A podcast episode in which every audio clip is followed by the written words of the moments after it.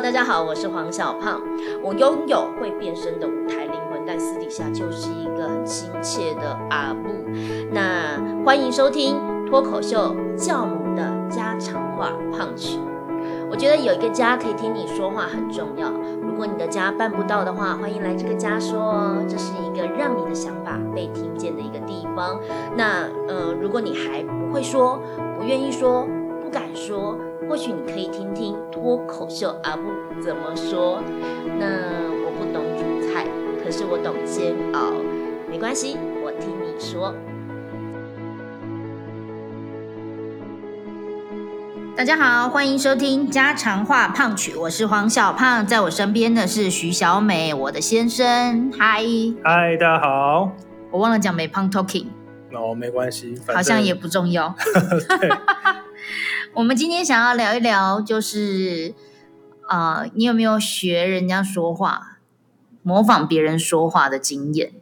至少在我们养育小孩子的这个过程，我们发现小孩会学我们讲话。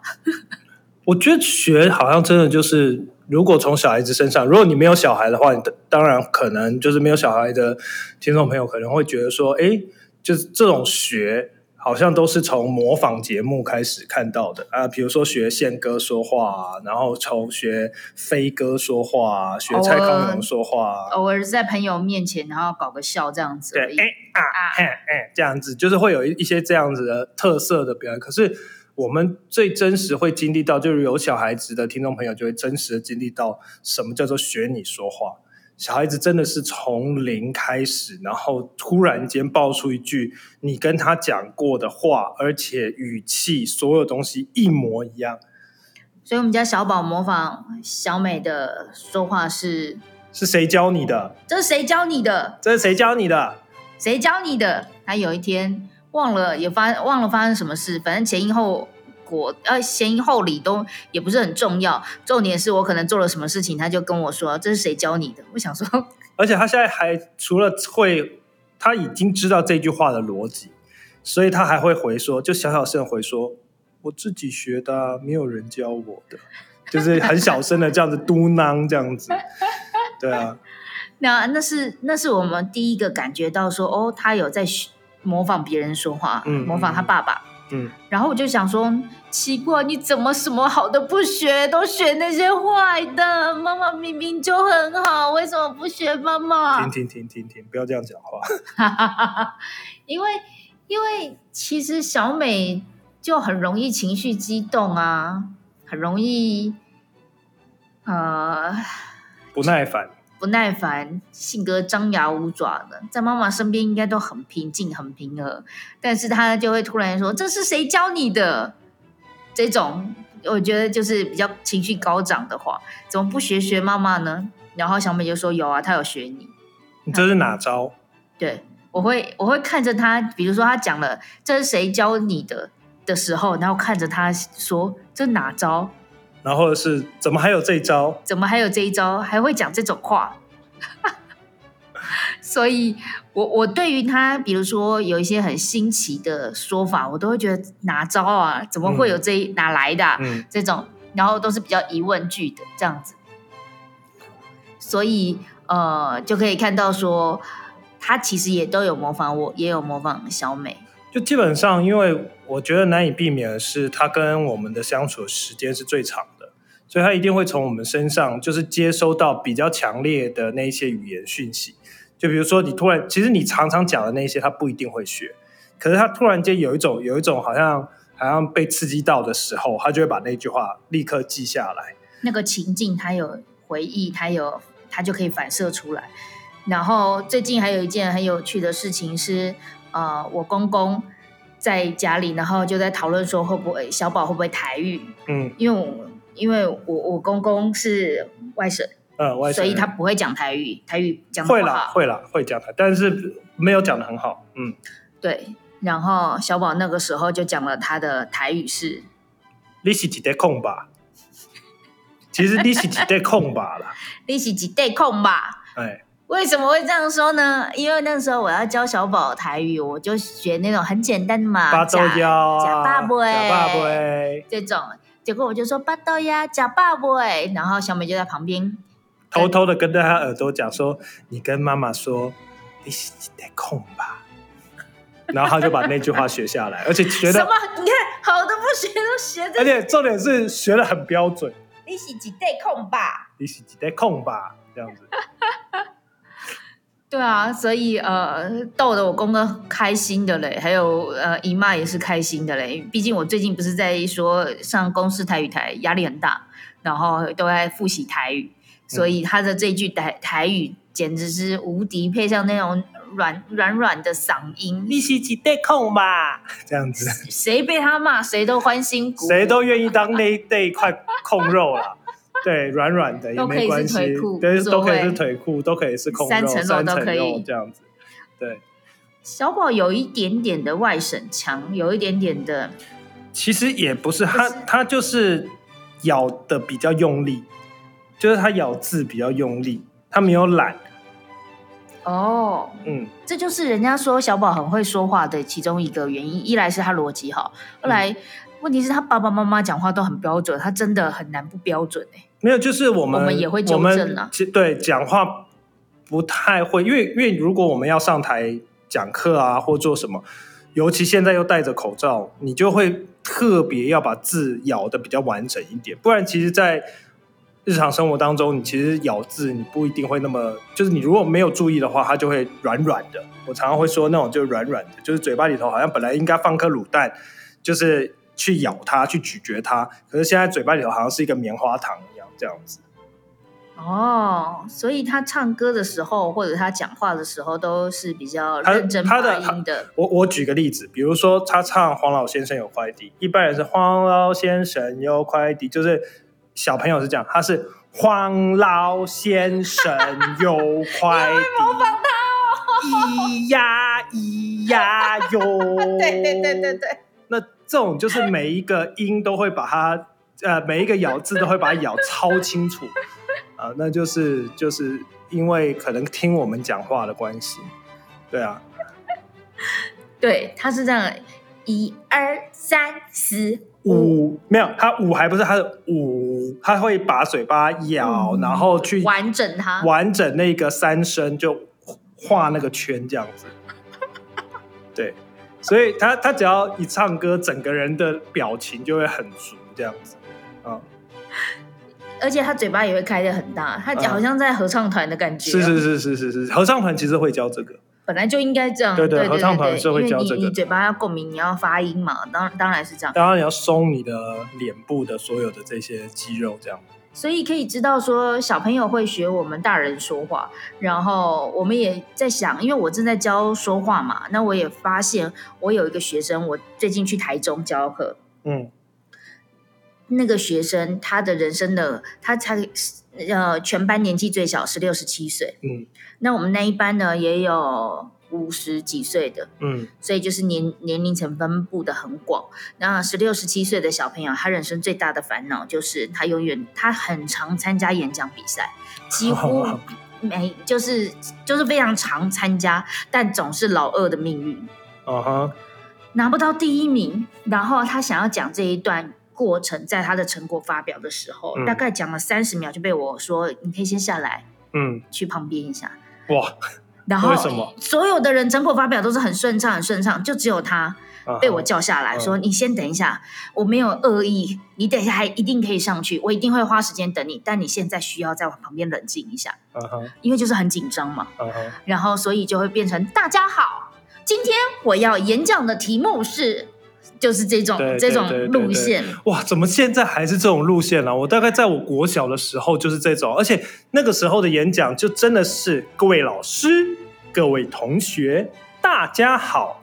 今天我要演讲的题目是：对啊一日之计在于晨，还要再重复一次。一日之计在于晨，还要再重复一次。一日有三之计次吗有三次，而且重点是第三次的时候，你还要一日之计在于成。空空空空空空，没有没有没有没有，对，所以我就觉得那个时候的那种那种呃演讲，然后就非常的样板，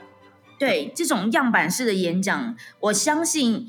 在脱口秀文化现在这么大肆飞扬的年代，大家好像比较还好了。我觉得脱口秀文化最近大肆飞扬的不是这种文化，好，我们正面的看待它，好吗？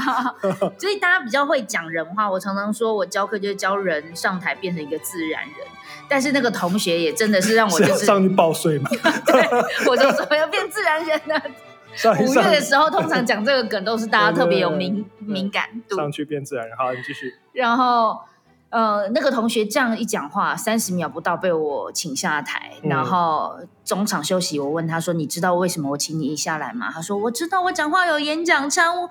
我就是改不了。”而且他下来讲话就变成是这样哦，可是他一上台，他就会变成我说：“好，你既然知道，你现在再讲一次给我听。”然后他就看着我，现在吗？不用上舞台。我说：“不用，我们现在中场休息，旁边人走来走去，你就跟我讲。”他说：“好，大家好。”就又来了。我说你冷静一点，所以这真的会植入哎，我他整个是改不了，他完全知道我的课程，他很爱我的课，可是他就是只要一提起气来，他就得要这样。你有没有发现，这也是我我我会觉得现在有越来越多的从贾伯斯开始怎么样？就是呃，后来就是大陆的那个小米的老板啊，然后接下来就所有就是喜欢一上台背后是一个全屏幕的。那个投影，投影，或不是投影，它可能是 LED 这样子，然后就是突然间讲 zoom，嗡嗡，然后出现一行字，装，然后就这对 Apple，然后 Hello 这样子，会会有很多这些东西，然后就一副那个人就一副神神秘秘的，然后就今天这是见证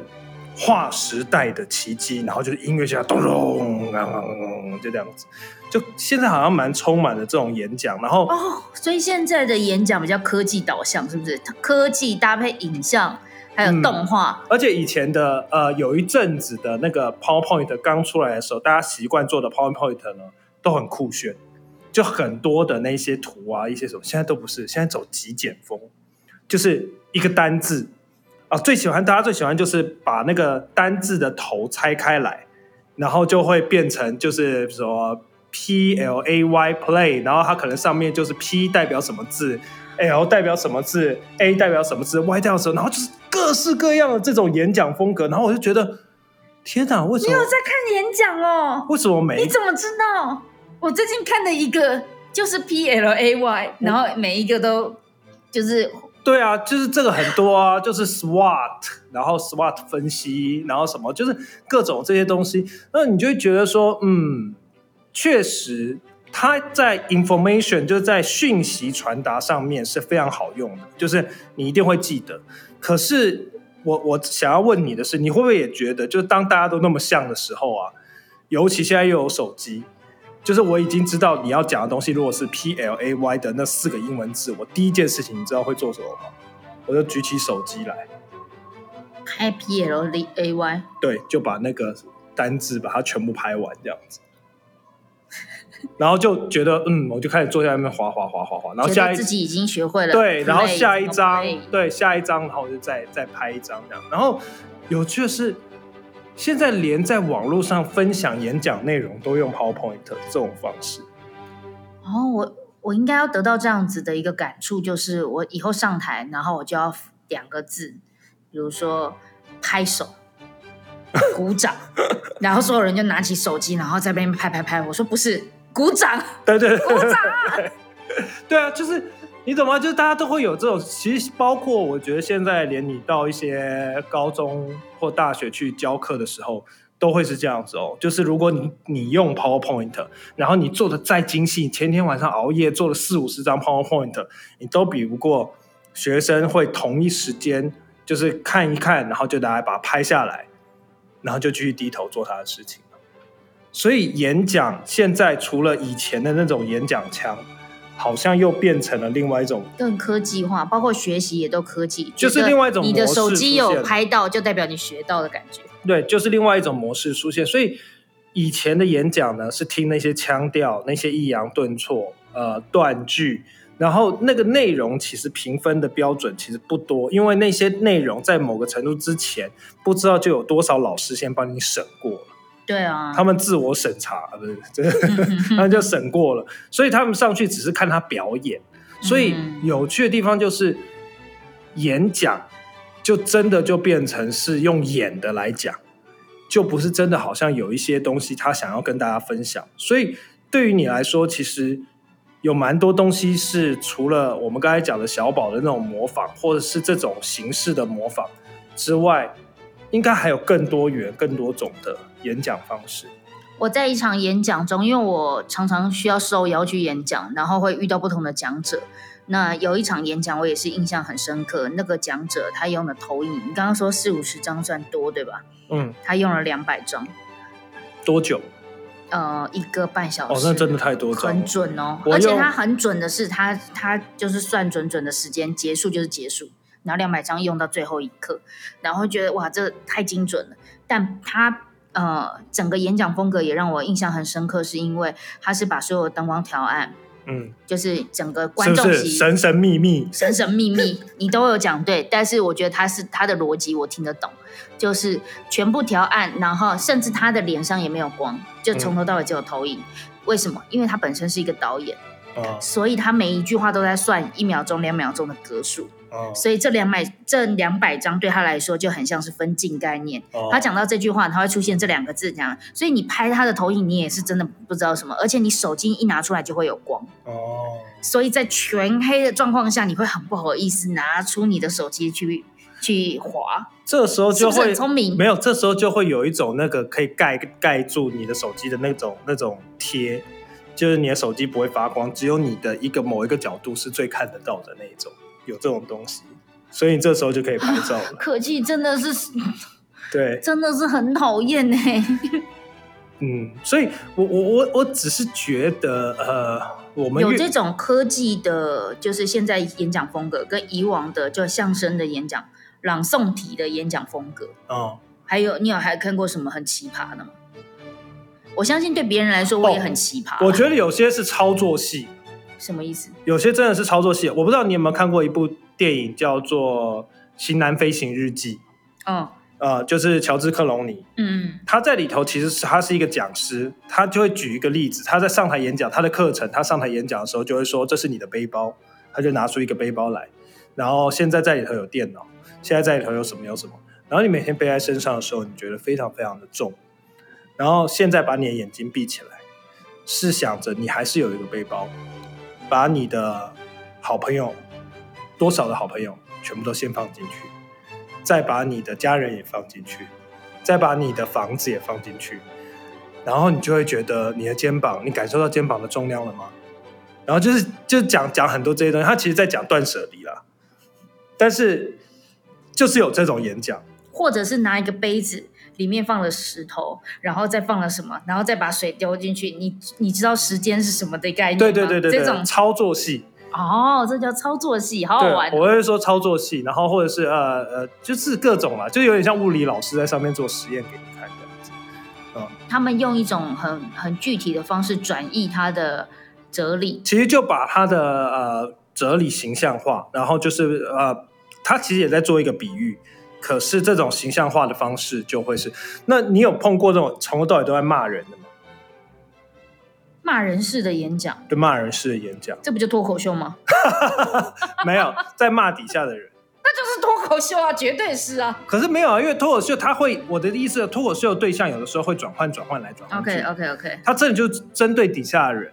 而且哦。真的会很受欢迎的，就是那种就是好 M 哦，观众。很 M，真的很 M，就是底下人讲什么，他就说这是你的执念，放下你的执念，来下一个，然后另外一个就讲讲讲讲错，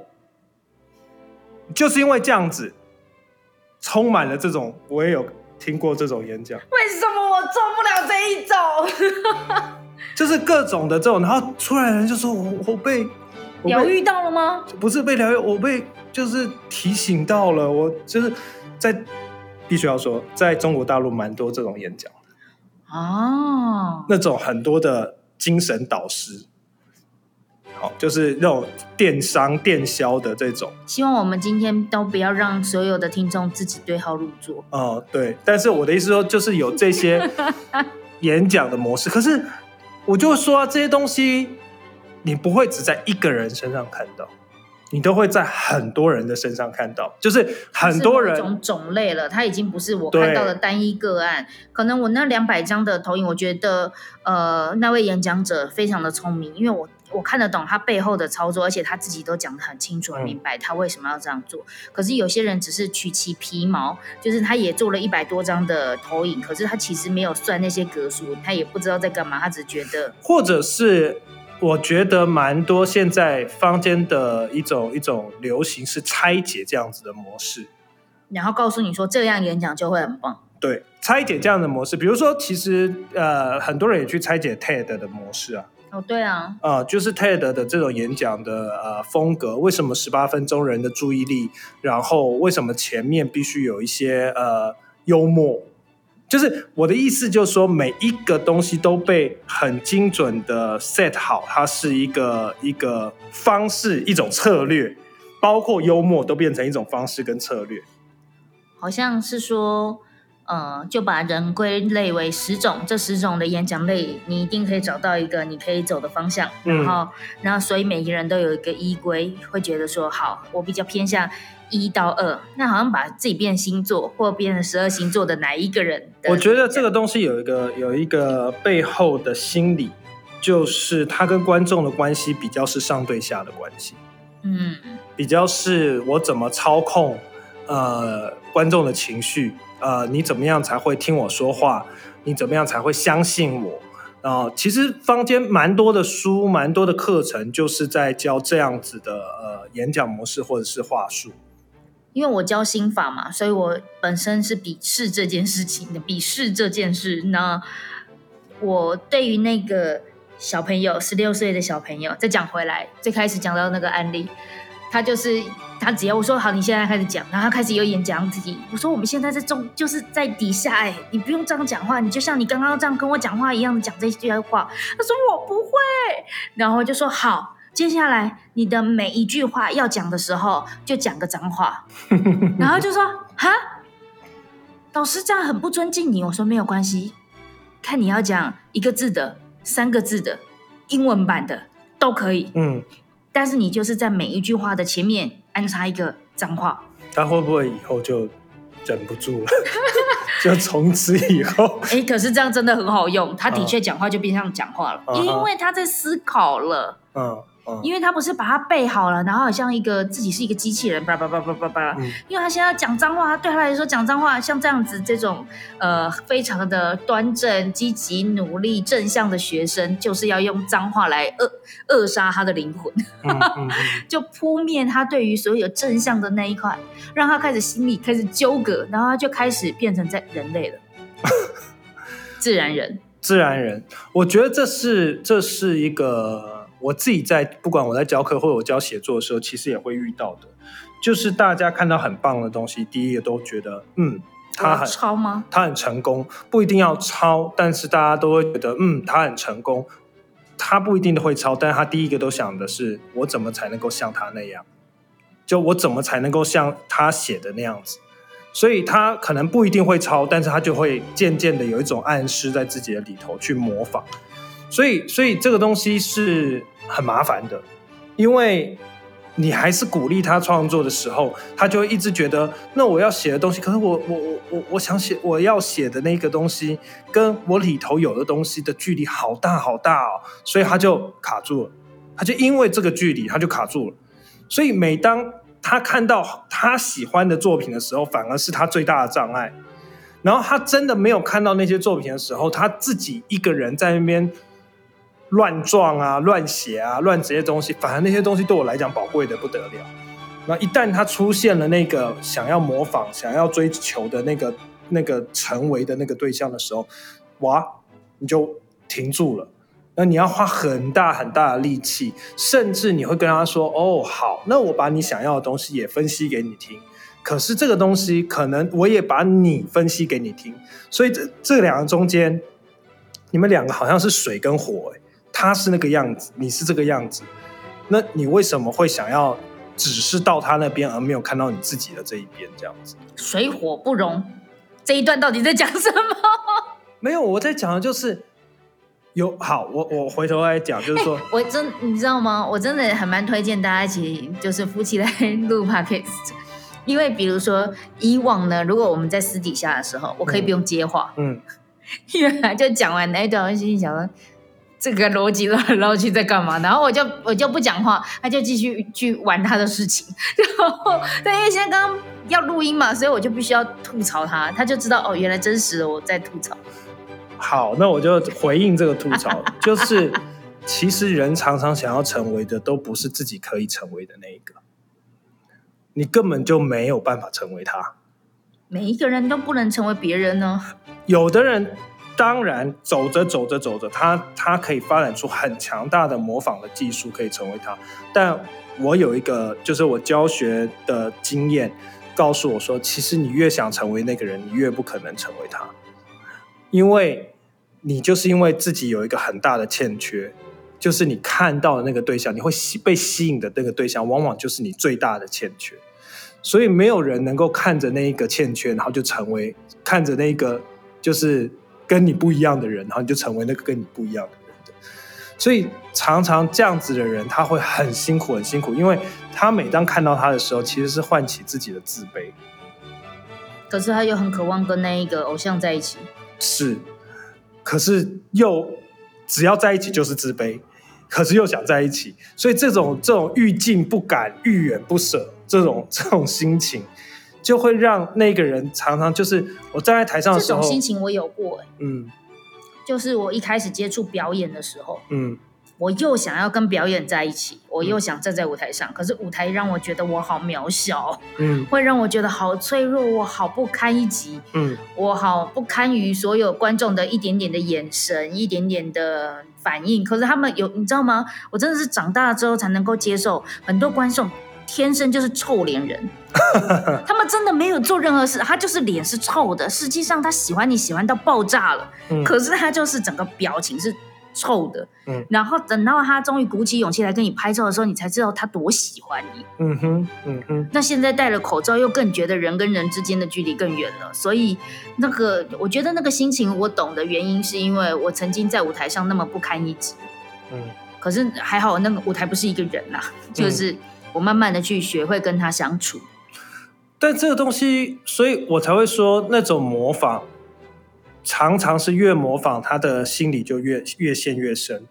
他越会觉得我上来的时候我就要夸张，我要撑很多的底气。可是那些东西在，我会说，在舞台上面呢，或在讲台上面，全部都是被放大检视的，所以你就会在底下，你如果稍微敏感一点，在底下，你就会觉得这个人虚虚的。对我来说，像上次的那个班级，也有些同学为什么会来参加这个课，是因为他想要成为 YouTuber，所以他们会会模仿 YouTuber 讲话，或或模仿一些旅游性主持人的讲话方式。但如果他本人不是这个样子的话，讲话超别扭。嗯比如说，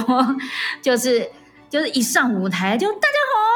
哦，今天来跟大家，然后我就想说这谁呀、嗯。你私底下根本不这样讲话，嗯。然后就把他就再扯下来，就是再用各种的方法让他去理解，然后等到他们这一堂课就慢慢的消化吸收，他们再呈现在影片上的作品就会趋近于。自己的乐观，而不是模仿别人的乐观，嗯。这是两件事情哦。嗯。你只要是找到自己样貌那个样貌的对食物的喜欢，不用学旅游主持人对于食物的喜欢，那都是一种喜欢。那我想这个应该是心法跟招式，我觉得很不同的地方。因为因为呃，你一定听过一句话，就是不管你什么样的创作，都是从模仿开始的。呃，我自己在教学的过程当中，我是蛮不认同这句话的。呃，我是这句话你看小宝也在模仿啊，那不一样，那不一样，真的不一样的原因，就是因为呃，我认为写作跟演讲，它不是一个初始设定。你知道有一件事情，先聊一下，就是你知道我们两个人第一次见面聊的第一个话题是什么吗？就是你有讲过嘛？就是呃，解构之前要先解构。哇，嗯我告诉你哦，关于我们约会、恋爱种种的课题啊，考他都考不倒，考我都很容易倒，就是他都记得。那时候我第一次见到这一个人，然后要跟他聊，反正我们要会议的内容。我问他说你在忙什么，他就说哦我在忙跟学生处理他想要解构一个作文。嗯然后可是我就在跟他讲说不对，你要先了解作文是什么，你要先了解这个小说是什么，嗯好像是小说课啦，解构这篇小说。嗯然后你就说你你在跟他聊说怎么结构。嗯照理来说的起承转合，所有的章法你都了解了，你再去拆解它。嗯然后我就说哦，对啊，我就讲了那一句话，就是你要解构，你要先会结构嘛，我嗯能够理解。然后他就觉得小美就觉得哇，这个女的不是表面上好看而已，还是很有内涵的。嗯，就那一次嘛。对我们那一个话题就聊还蛮久的了，彼此奠定了不好不少的好印象，好吗？嗯所以我会觉得说，包括你刚刚说作文这件事情，它嗯其实，呃，我才会一直概念是先鼓励你讲话，嗯你先会，你就讲的乱无章法都没有关系，嗯你慢慢会找到那个条理。嗯可是如果你有一个 idol，你有个目标偶像，你就是学他的讲话方式，嗯你还是学不到他的灵魂。嗯所以你要先找到自己的灵魂，然后再再修正你的灵魂，怎么样可以让乐听者听得很舒服、很顺畅，听到你呃表达中的讯息。